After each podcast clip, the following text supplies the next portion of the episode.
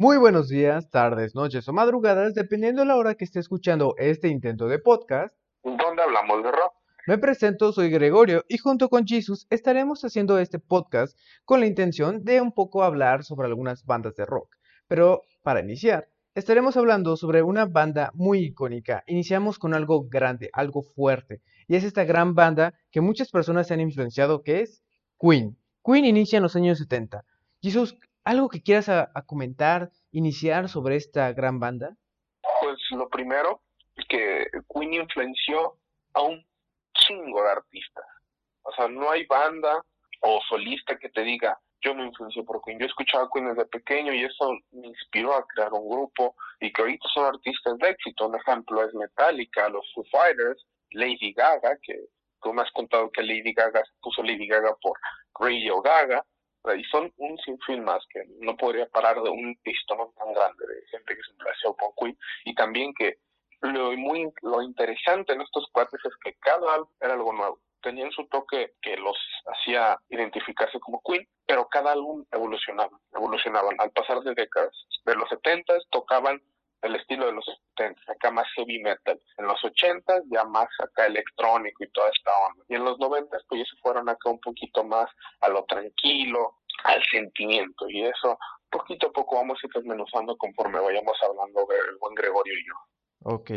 Entonces lo que tú quieres decir es que esta banda desde el primer momento pegó y aunque cada álbum tenía sus antibajos o no, cada álbum era distinto al anterior, cada uno era mejor que el anterior o cada álbum tenía algo distinto que era lo que caracterizaba a esta banda, ¿no? Cada álbum tenía lo suyo. O sea, hay, hay muchos casos de artistas, desde que, un ejemplo, tú estás escuchando, no sé, Iron Maiden entonces, hay veces que, como en álbumes que son muy periódicos, puedes escuchar que sus canciones son parecidas. Y con Queen pasa algo distinto, que, por ejemplo, estás escuchando la Night of the Opera, que es donde sale Bohemian Rhapsody, y luego te pasas lo que sea al, al The Game, el primer álbum que creó en los ochentas, y vas a ver que son muy distintos. Son cinco años de diferencia, pero cinco, en esos cinco años se puede ver como una evolución musical. Un ejemplo de que estos cuates no se quedaban con lo que ya les había pegado. Un ejemplo, si ellos les había pegado el, el heavy metal, que fue con lo que iniciaron estos este Queen, y, y, les y fue su fórmula, pudieron haberla hecho y la explotaban y pudieron haber sido también una banda de éxito, pero lo que hicieron fue de que no se quedaron con lo que tenían, sino que dijeron, no, vamos a evolucionar, vamos a revolucionar la música, y así lo hicieron. O sea, ¿a quién no le gusta Queen? Porque es para distintos gustos, válgame la redundancia. O sea, hay gente que le gusta lo más pesado, heavy metal o un metal más oscuro, y Queen tiene canciones de ese estilo. Hay gente que le gusta algo más tranquilo, algo más pop, y te puedes ir al, no sé, al Works, como canciones como Radio Gaga o sea, que son como más tranquilonas, que tienen más sintetizadores y más ruiditos. Entonces, quieren poner a bailar, pues si pones el de Game, así, lleva más de los 80. Entonces, eso es lo que esa es la esencia de Queen, que, que tiene para diversos gustos. Sí, igual como dices, tanto el mundo de los deportes utiliza demasiado estas dos canciones de toda la vida, o sea, no hay ningún lugar en el mundo del deporte que no utilice estas canciones, que es eh, We Are the Champion y We Will Rock You, ¿no? Sí, We Will Rock You es para apoyar. En muchos estadios lo han adoptado para robar a su equipo. Y We Are the Champions ya es un himno de cuando alguien es campeón.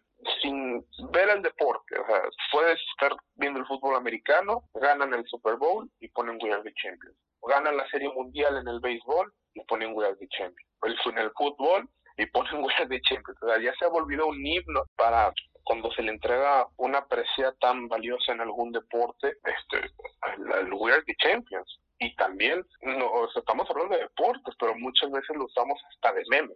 O sea, de que pases un examen o, te, o la chica que querías te dijo que sí, es así. Y en tu mente te pones We Are the Champions así como de, oh, fue, fue increíble, o sea, logré lo que quería.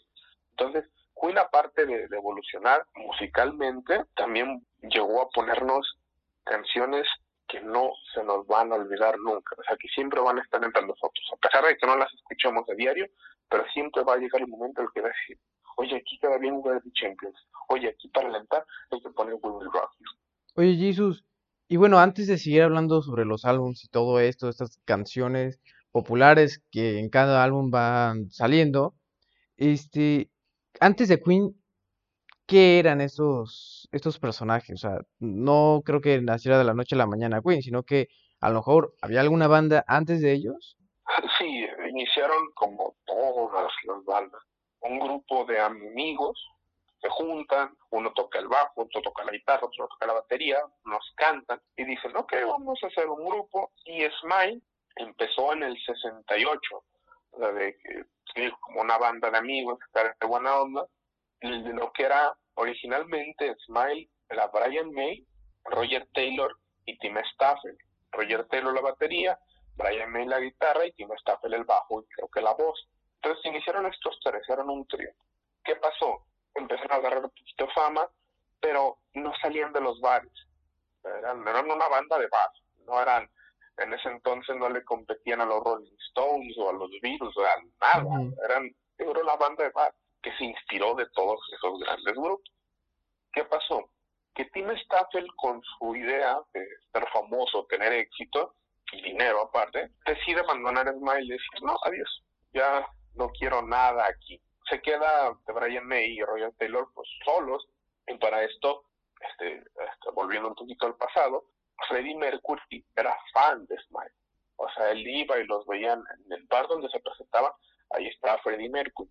Y ya fue como que, eso, que un, creo que unos, unos amigos de Brian May y Roger Taylor le presentaron, a, les presentaron a Freddie Mercury y ahí fue donde empezó pues esta gran historia aunque todo fue como en el 69 más o menos cuando se unió Freddie Mercury, pero todavía no estaba John Deacon, que fue el bajista que se consagró con Queen, sino que metieron, había bastantes o distintos bajistas de sesión, o sea, que se iban encontrando, que de recomendaciones, no, que tú eres bajista, sí, pum, pum, pum. Y creo que fue, no, no recuerdo si fue en Brighton o en Chelsea, en una de esas dos ciudades, donde ya les presentaron a John Deacon, pero fue dos años después, pues hasta 1971. Y pues ahí se formó esa cuarteta de, tan grande que ahora conocemos como Queen. Quitaron el nombre de Smiley y lo transformaron a Queen, nombre que el mismo Freddie Mercury recomendó. Y que aparte, el, bueno, el logo de Queen este, tiene un significado, ¿no? O sea, no es simplemente una coronita con animales así puestos por, por gusto, sino que tiene un significado que si bien tiene como los signos zodiacales, está Virgo de Freddie Mercury, está Leo de John Deacon y de Roger Taylor, que salen los dos leoncitos, y está Cáncer, el, cangrejo, por Brian May, que es como una forma de identificar a los cuatro integrantes, y un Fénix, que bueno, a lo mejor es una idea un poco descabellada, a mí me suena un poco lógica, que el Fénix regularmente se presenta como un resurgimiento, algo nuevo, algo más fuerte, me imagino que al poner al Fénix hace referencia que pues sí viene de las cenizas de Smile, pero más fuerte, es un resurgimiento nuevo, algo que nadie nunca antes había visto y algo que va a romper cualquier cosa, ¿no? Al menos para mí tiene sentido de esa forma. No sé cómo tú lo veas. Pues se ve mucho desde el sentido de los simbolismos, que era algo que le encantaba a Freddie Mercury, que fue él el que diseñó el logo. Entonces, este cuate en su mente quería, quería hacer un logo, algo que, que marcara. Entonces, desde ahí se ve mucho esa idea de buscar algún icono, no tanto musical, sino de imagen. Entonces, si tú tienes como un logo o, no sé, una frase o algo así, y eres una banda, entonces eso tus fanáticos hacen que se identifiquen. Entonces eso es lo que quiso hacer más o menos este Freddie Mercury y que lo consiguió muy bien, porque a día de hoy ya vemos las playeras, ya vemos el celular, las, este, las carcasas, con el mismo fondo de pantalla, esa cosita en sí, y empezamos, mucha gente que es fanática de Queen tiene ese loguito, ¿por qué? Porque se siente identificado, por, aparte porque le gusta, porque es un logo muy vistoso. Sí, y luego también creo que algo que también los caracteriza mucho es lo que Brian May hacía, que tocaba en vez de con una uña, con una moneda, que se supone que la moneda le da un sonido único a la guitarra y pues bueno, es, pues, algo único, ¿no? Más que nada. Único como sin su guitarra, porque él creó su guitarra, él y su papá, de distintas piezas que se iban encontrando, algunas piezas eran basura, podemos llamarlo así, como este, toda la parte del cuerpo de la guitarra, fue de unos pedazos de una chimenea vieja, o sea, cositas así que se fue encontrando y no recuerdo si un año, un poquito más de un año en construir toda la guitarra. Y él cuenta que cuando, cuando estuvo calándola con distintas uñas para tocar la guitarra, no, no, le daba un sonido tan, no, no, no característico, sino un sonido que le encantara a él. Ajá, tan placentero. parecido, que fuera parecido a una Gibson o una Fender, no, o sea, no, no le daba eso. Entonces, este cuate, pues, la imaginación o, este, o la ocurrencia más bien, ah, tomó una monedita, no, no recuerdo, no recuerdo cuántos pequines es, pero le empezó a dar, eso fue su uña hasta la actualidad. Aparte, para todo esto, Freddy no era inglés, ¿verdad? Freddy era de, este, de otro país en una isla africana que si mal no recuerdo se llama Zanzibar. Sí, Freddy, este, podemos decir que era un migrante que se instaló en Inglaterra por distintos problemas sociales que vivía en su país. Él pasó, ya pasó creo que su juventud, ya la vivió en Inglaterra, aunque él, cursaba en un colegio inglés de, donde él viene. Ajá. Y, y fue pues como él empezó, estaba estudiando no recuerdo si bien mal este diseño gráfico. Por eso es que también él fue el que dibujó el, el logo de Queen que en su momento mencionamos. Y ya fue pues como otra vez volvemos al pasado, él solito, con, desde la misma escuela y todo, pero no, no recuerdo mal, conocía a Steve Staffel. Entonces él conocía a Staffel y por eso fue que, que conocía a Smile. Entonces los mismos amigos y todos iban al bar, tal, tal, tal, ya sé toda esa historia que ya les comenté, viene de, que Freddie Mercury estudiaba en una escuela de arte. Oye, Jesús, y bueno, o sea, ¿tú te imaginas que a lo mejor en algún momento el vocalista de Smile, este Steve Stafford, habrá, se habrá arrepentido de haberse salido de Smile? Sí, como de, chales, o sea, a lo mejor me hubiera quedado un tiempo y, y entra Freddy o no sé, y la banda hubiera explotado y hubiera sido algo mejor y ya no hubiera existido Queen, pero a lo mejor Smile hubiera tenido no la misma fama, pero una fama similar a Queen, o mayor, quién sabe. Pues como tal, ay, no sabré decirte, porque es difícil saber quién va a pegar en la industria de la música, muy difícil. Este, porque te puedes convertir en un one hit wonder. O sea, sacas una canción y pega mucho y ¡pum! se te va. En, un ejemplo podría ser Aja. Aja sacó esta canción de Take On Me y nadie le ha escuchado otra canción a Aja porque eh, fue con la que ellos pegaron y no, no sé si no tuvieron la capacidad, que no lo creo, pero fue la que a la gente más le gustó porque fue algo distinto. Y lo demás, la gente no lo arropó bien. Entonces, imagínate, lo hacen con, sin Freddie Mercury, con Freddie Mercury y con Tim Stafford, pero sin John Deacon. Puede que, te digo, pueden, hayan sacado un álbum bueno y no, pegó, y, pero ya los demás no. O es algo muy impredecible. Entonces este cuate pensó que tenía su poder en la palma de la mano y se le fue pues una gran oportunidad. Pero son cosas que uno nunca sabe, y menos ellos. O sea, este, Brian May nunca imaginó ser famoso, Roger Taylor tampoco, Freddie Mercury tal vez en sus ideas locas, pero no lo veía como algo que podía manipular él. John Deacon menos, que era el más este, introvertido. Entonces, como tal en ese momento, Tim Staffel no lo midió, porque imagínate, son eres una banda de, de, de un bar, estás tocando una vez a la semana. ¿Qué pasa? te llega una, oferta de otra banda que ya tiene un poquito de más fama. Te dicen, oye, eres bueno, te damos tanto, es tu oportunidad para que te, vayas, subas a la cima. ¿Qué pasa? En tu mente va a ser así como que, oye, qué gran oferta, pues adiós, esos estos cuates y me voy a hacer mi carrera. Pero pues no, nunca, por eso digo, son cosas que nunca te imaginas. Nunca, nunca, nunca. Entonces, como tal, reprocharle algo a Tim Staffel, no. Decirle tonto, no creo que sea lo correcto. Porque, un ejemplo, imagínate, se va, se va de Smile y él es el que tiene todo el éxito. y Smile, este, ya transformado Queen, no lo conoce nadie. O sea, es una banda, sigue siendo una banda de bar. O sea, los papeles hubieran cambiado. Y ahorita estuviéramos hablando de, no, es que estos cuates tuvieron que irse, tal, tal, tal. Entonces, pues, así está, así de impredecible es todo este negocio. Luego también se fue, bueno, si mal no recuerdo, este, este team se, pues la, la banda que cambia por Smile es Humpy Bong, ¿no? Bueno, no sé si tengas conocimiento más allá de eso.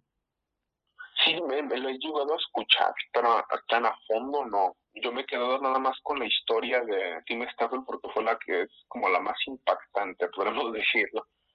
No, yo, yo la verdad es que desconocía la otra banda, o sea, sabía que se fue a otra banda, más no sabía qué banda había sido y qué fue de la banda, o más bien qué fue de Tim Stafford después. Pues como tal ya no se sabe, porque digo, fue como se desapareció mucho del, pues de la industria. Sí estuvo, pero imagínate, tus amigos ahora son estrellas de rock y tú estás acá, pues la verdad se te perdió todo el, todas las luces se te fueron. Entonces por eso es que también ya no se sabe mucho de hay rumores todo, pero no no se sabe exactitud. Mira, ahorita que estamos hablando de esto, estaba buscando y bueno, parece ser que, o sea, todavía sigue sacando canciones. Eh, lo que no sé si es sea simplemente por su cuenta o con alguna banda, pero pues todavía está activo. Obviamente no con una fama tan grande como para que pues medio mundo lo ubique tanto, o sea, lo van a ubicar porque pues estuvo, fue como de los orígenes, pero, pero no sé si alguien lo conozca así como tal, o sea, estaría padre hacer algún podcast en su momento sobre qué fue de Tim Stafford, ¿te parece bien hacerlo en algún momento? Para hablar de esto. Más adelante podemos investigar más acerca del film y yo me informo sobre él. No, pues yo también, para, para saber qué fue. Que, de más artistas que abandonaron su banda y que su banda fue la que pegó y ellos no. Hay que hay casos ahí a montones. Sí. Pero bueno, Gregor, adelantándonos un poquito más. Okay. O en el tiempo. Nos vamos a 1973. ¿Qué pasó en el 73? Fue cuando sale el primer álbum, ¿no? Llamado Queen, que simplemente es como un disco y, y ya. Que es cuando inicia su carrera que, bueno, no exactamente su carrera, sí, sí tiene cierta fama, pero no pegó tanto como otros álbums, ¿no? Es eso, ¿no? Sí, es que esto es, como comenzar a ser un pilar. Un Queen 1 fue, o simplemente llamado Queen, fue eso, o sea, poner sus bases sobre lo que ya mencionaba al principio, de hacer como un sonido característico pero una idea distinta. Aquí ya, aquí lo que fueron los tres primeros álbumes fue Queen, Queen 2 y ay, ¿cómo se llama? Sheer. Era un Queen más rápido. Si lo pues, si lo logran escuchar, bueno, si lo pues, escúchenlo, no si lo logran escúchenlo como tal, ¿verdad?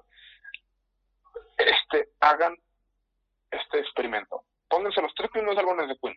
Obviamente, suena muy distinto uno al otro pero tiene la misma estructura, que son muy rápidos. El tiempo va, va, va volando casi casi. Porque aquí estos quisieron empezar como heavy metal, que era lo que estaba pegando en esa época. O sea, imagínate, estás en los 70, estás iniciando.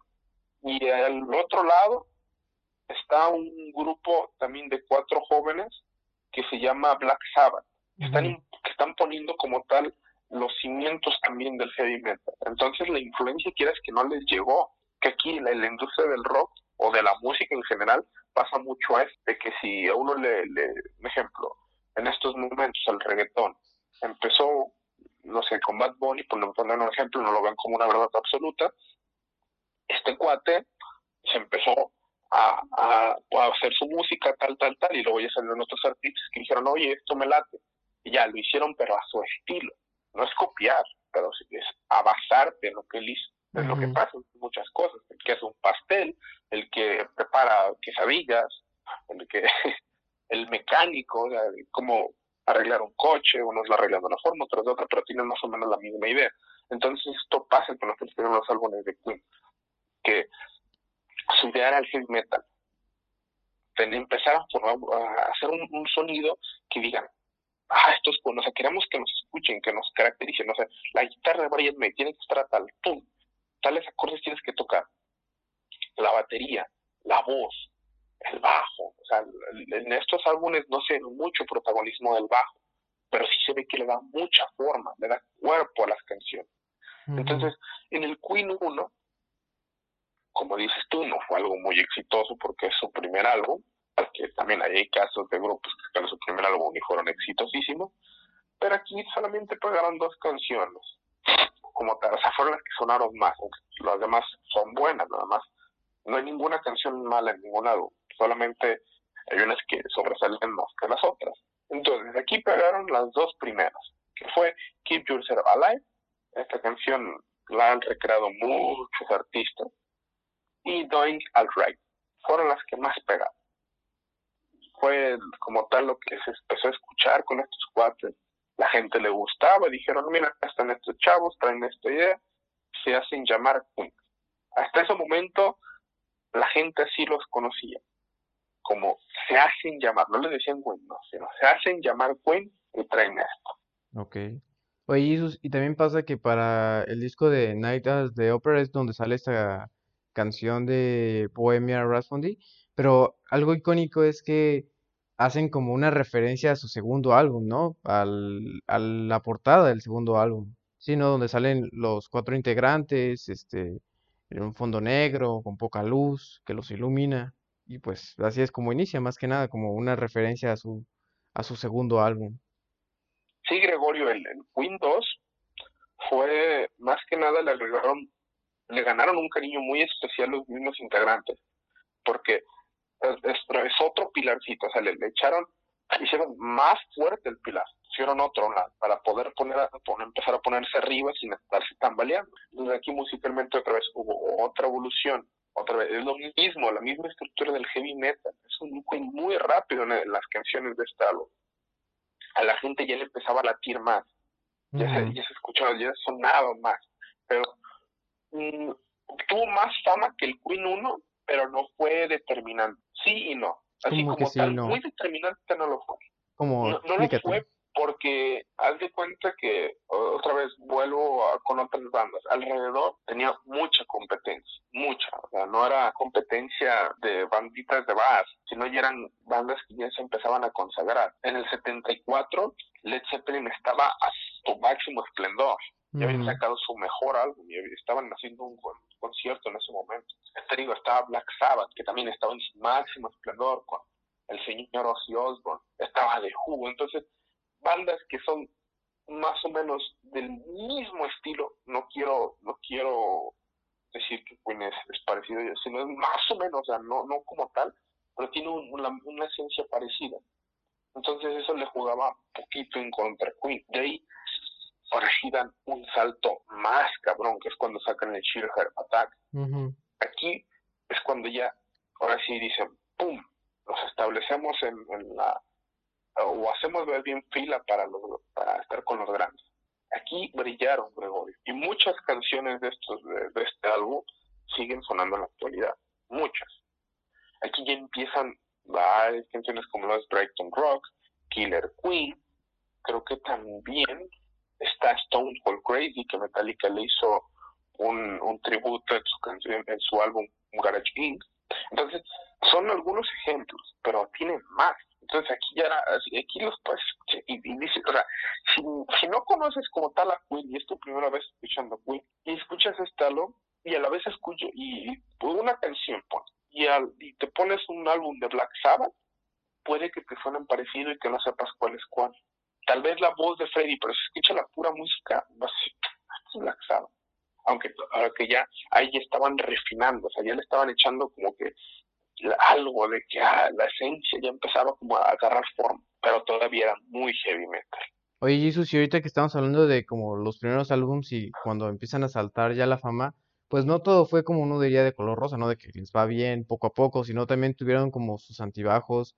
Por ejemplo, hace rato conversábamos de este, de Hot Space, que también fue uno de sus álbumes, pero no fue como el mejor álbum, ¿no? Fue un álbum que si bien tuvo algo en especial, que fue la canción de Under Pressure, si mal no eh, me equivoco, que hicieron un dúo con, con Bowie, ¿no? Que fue como algo, algo característico del álbum, pero en sí, pues no, el álbum no pegó como los anteriores. Este, nos estamos adelantando, pero sí. Aquí lo que pasó fue que ya venían como, ya empezaba a haber polémicas. Había como roces ya dentro de la banda. Sí hicieron el, el dueto con, este, o más bien la colaboración con Bowie, Ajá. pero venían como, y se empezaban a ver como que estaban quemados. Porque en los años 80 fue un no parar.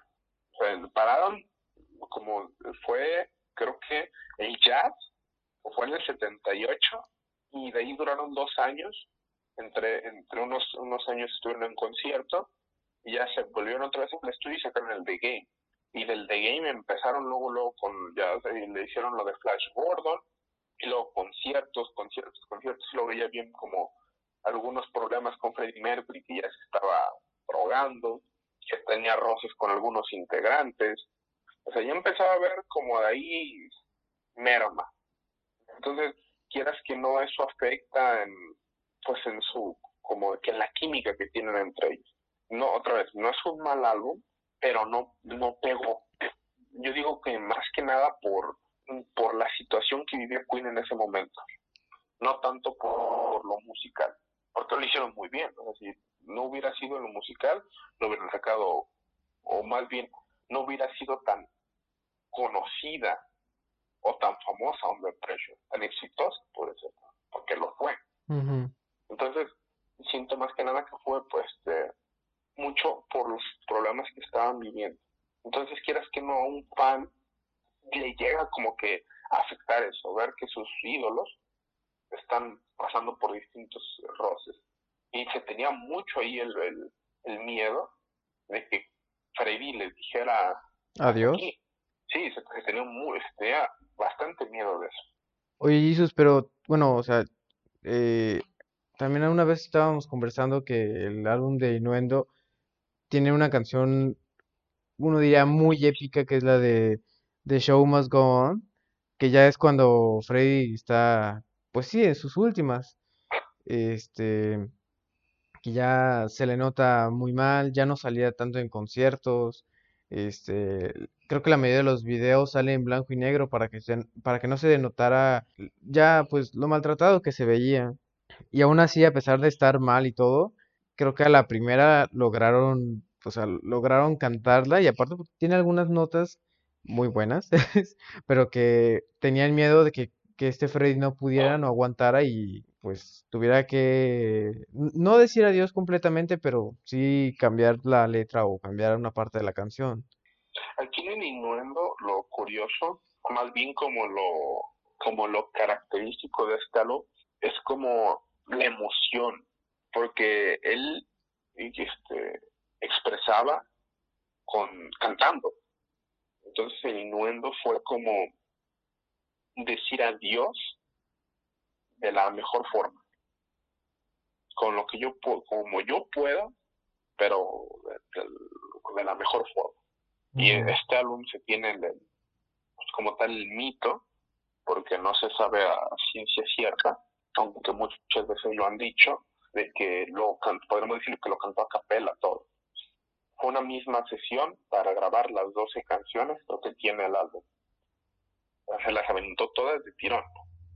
Y justamente por eso es tan como, como tan épico el de Show Must Go On, porque es la última canción del álbum. Entonces van escalonadas cada una de las canciones y terminas con esa y la canta como diciendo, es la última canción que voy a cantar.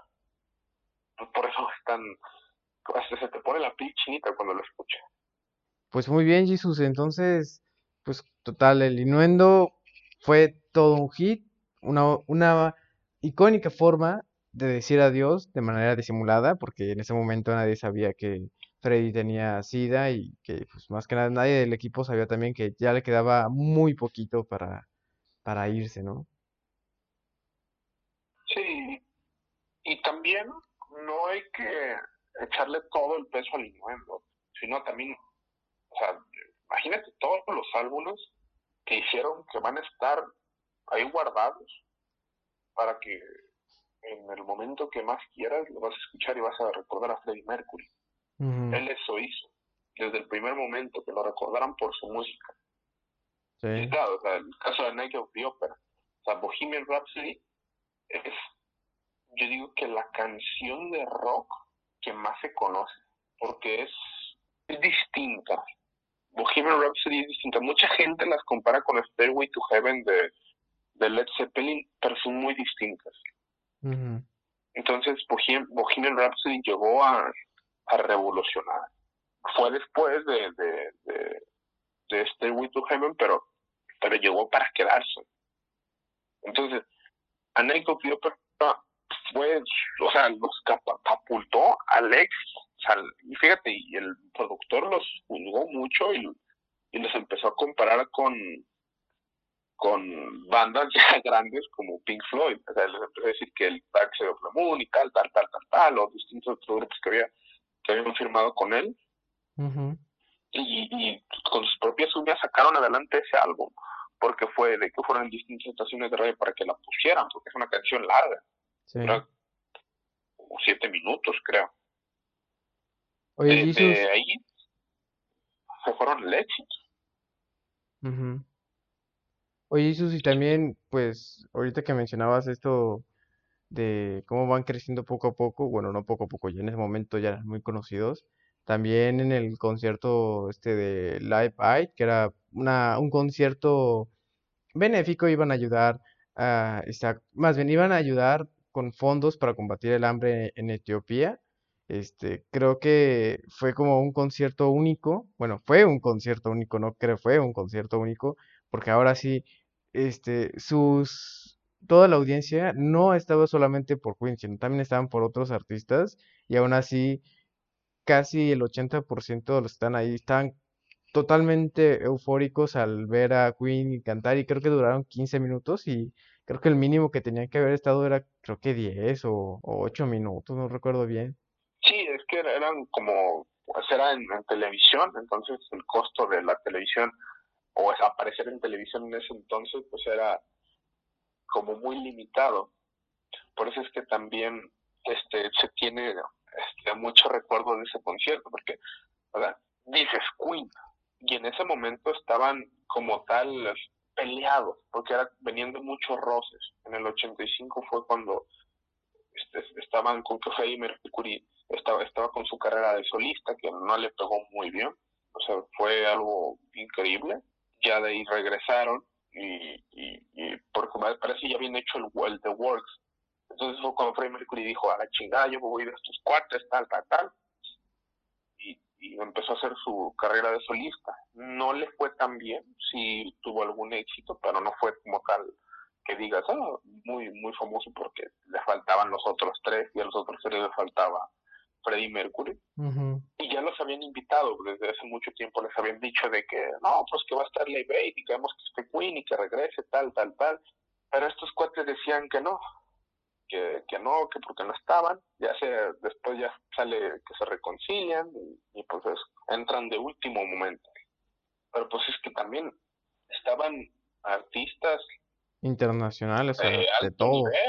Estaba, estaba Elton John, creo que también estuvo Led Zeppelin ya con este, John Bonham muerto, este estuvo también Eric Clapton, David Bowie también cantó, estuvieron, no recuerdo si estuvieron los Rolling Stones, o, pero al menos este, creo que sí estuvo Mick Jagger, estuvo The Who, Duran Duran, Sting, estuvo Carlos Santana, había, esos son unos ejemplos, hay más, pero son como de los o sea, eran puros monstruos de la industria, o sea, prácticamente puro monstruo. Este, o más bien como artistas de alto nivel, o sea, ya estabas ya en la cumbre del, éxito, era, lo más grande. Entonces, Queen llega y, se roba el papel, se roba el pelón, porque dice, queremos dar lo más espectacular que podemos dar en nuestra vida. Y así lo hicieron. Por eso es que mucha gente escucha el, el, el este, porque el, como se como tal, el, el concierto de, de, de Queen y mucha gente lo, lo ve como que se le hace raro que hay muchas canciones que se pegan pues, porque tenían que hacerlo por el por el tiempo por el tiempo Oye, Jesús, y hablando de tiempo, la verdad es que ya nos pasamos de tiempo que teníamos que estar hablando. Entonces, ya antes de ahora sí terminar tal cual, algo que quieras decir, porque o sea, al final de cuentas, hablar de Queen es hablar por horas y horas y horas y horas y casi casi sin terminar. Pero pues ya el tiempo nos está alcanzando. ¿Algo, algo que gustes decir a la audiencia? ¿Algún álbum que Me, recomiendes? me faltó platicarles un poquito más de los demás álbumes, que Queen tiene bastantes, pero si ustedes quieren escuchar algo de Queen, que digan, oye, me, me gustaría adentrarme, o sea, de poquito ver este, esa evolución de Queen, yo les voy a recomendar desde mi gusto personal dos, que pueden darles la oportunidad y pueden hacer esa comparación, pueden escuchar los que quieran, también no soy yo, ah, el que escucha y no, pero yo los que les recomiendo para que comparen tantito esa diferencia que les digo, es el The Works, que es un álbum del 84, y el The Game. Mm, Me gusta más el The Works, The Game no me gusta mucho, pero son álbumes que son más o menos en, un, en, una, en una escala de tiempo muy corta porque ya este fue son de los ochentas, eh, vas a ver mucho sintetizador, en el The Game marcan más el bajo que en el The Works, y pues es, lo que este me gustaría que, que hicieran esta como pequeña actividad de que escuchen una canción, sé si lo quieran escuchar entero, como gusten, y las comparen. Y van a ver que hay una esencia de Queen, pero hay algo muy distinto, hay una, una gran evolución. Y también, si quieren hacerlo con otros ya más, algo con un tiempo más este, cortito, pueden hacerlo con el jazz y con el News of the World. El jazz está esta canción de Thing Called Love, creo que es. No, no es cierto, está en el, en el de este King Don't Stop Me Now, en el jazz. Y News of the World salen estas canciones tan famosas como We Will Rock You y We're the Champions. Entonces, y ahí, o sea, pueden compararlas y para que vean cómo, cómo está ese, ese cambio, pues, o evolución más bien musical, pero que sigue con la esencia de Queen. ujú, Entonces, sería todo este, de mi parte. Obviamente vamos a seguir haciendo más podcasts. Y para nada más para agregar, creo que este, ya hay redes sociales, si no, estoy, si no estoy mal. Está, pueden encontrarla como un intento de podcast donde hablamos de rock. ¿No estoy mal, Gregorio? Así es, Jesús, así es. en, en Instagram y en Facebook, están por el momento. Ahí pues vamos a estar este, poniendo algunas fotos del, del artista del que vayamos a hablar en la semana y también vamos a estar haciendo recomendaciones este, de canciones, una canción al día vamos a estar recomendando y a la semana un álbum o tal vez este, en algunas excepciones una playlist para que escuchen y, y, pues conozcan nuevas canciones. También aceptamos que nos digan de qué artistas gustaría que les habláramos. Este, pero vamos a estar, este, la dinámica, se los cuento Gregorio. Sí, La dinámica como tal va a ser este, una banda anglosajona, un grupo ya sea, como ya lo mencioné, en inglés, y una en español. Entonces vamos a ir una y una, este, para que nos vayan dejando recomendaciones de cuál les gustaría que les habláramos y que comentáramos tantito qué nos parecen y pues compartiendo este, más que nada gusto, porque esto no es como tal como para decir el rock es mejor o el reggaetón es mejor o el esto, sino todos son iguales y son música y la música mueve a mucha gente y te genera un sentimiento que solamente te genera. Así que muchas gracias y eh, espero que les haya gustado este primer capítulo, el capítulo piloto, así lo vamos a llamar. va, me parece bien, lo vamos a guardar como capítulo piloto. Bueno, de hecho es un capítulo piloto, pero bueno, pues sí, como bien dijo Jesús, este, nos pueden encontrar en redes sociales. Ya explicó la dinámica. En la próximo, el próximo episodio hablaremos de alguna banda de rock en español. Y bueno, pues los esperamos en la próxima transmisión. Bueno, transmisión exactamente, pero entienden el concepto, ¿no? Pues bueno, muchísimas gracias por escucharnos y nos vemos en la próxima.